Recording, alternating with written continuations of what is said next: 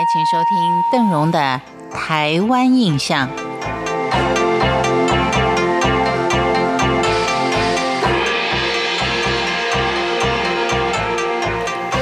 一府二路三艋甲，这是台湾人早已熟悉的商业成功的发展史。原因在哪里呢？我们今天就来看看台北第一的艋甲老街。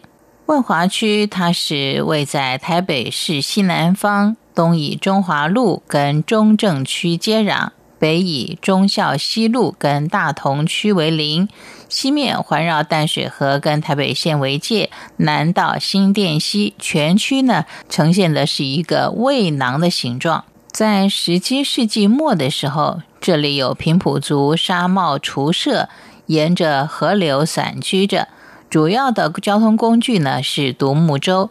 清康熙四十八年，也就是一七零九年，泉州移民陈赖章获准到这里来开辟。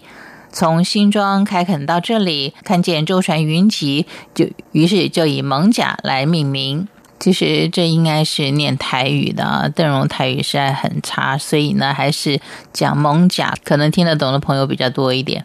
虽然说台北盆地最早的物产集散地跟行政中心在新庄，但码头淤积加上民乱，终于被下游的蒙甲所取代了。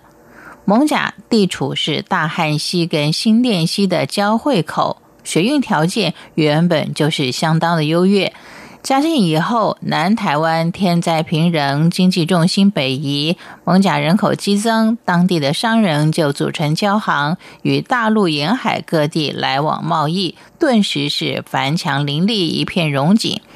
到了道光、咸丰年间，一路二府三蒙甲的名声渐渐传开，也奠定了北台湾发展的根基。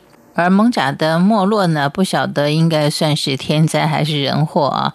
因为淡水河的淤浅之后，严重的瘟疫，再加上民间的械斗，使得蒙甲的经济优势逐渐的消退。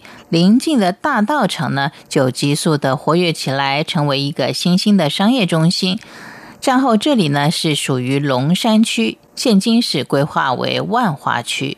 蒙甲的发展完全由淡水河畔开始。往内地呈现一个双十字形，贵阳街呢可以说是全台北市最老的街，也是蒙甲兴盛的起点。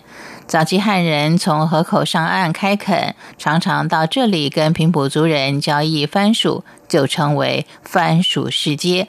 日治时期改名发音相近的欢慈市街，还被划入了风化区内，因此街上有很多的妓院。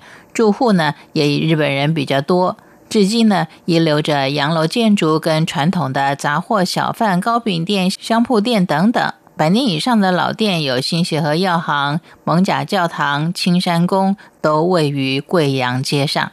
在这里，你大概觉得邓荣的讲话速度特别的快啊，因为这是最容易接近的一个老街，而且呢，现在还是相当的繁荣。它的建筑也保留了传统的原貌，而且居住人口相当的多。与其说它是老街，不如说它是老街新创更来的合适。感谢您今天的收听，有空就去找找蒙甲街。感谢您今天的收听，我是邓荣，台湾印象，我们下回见。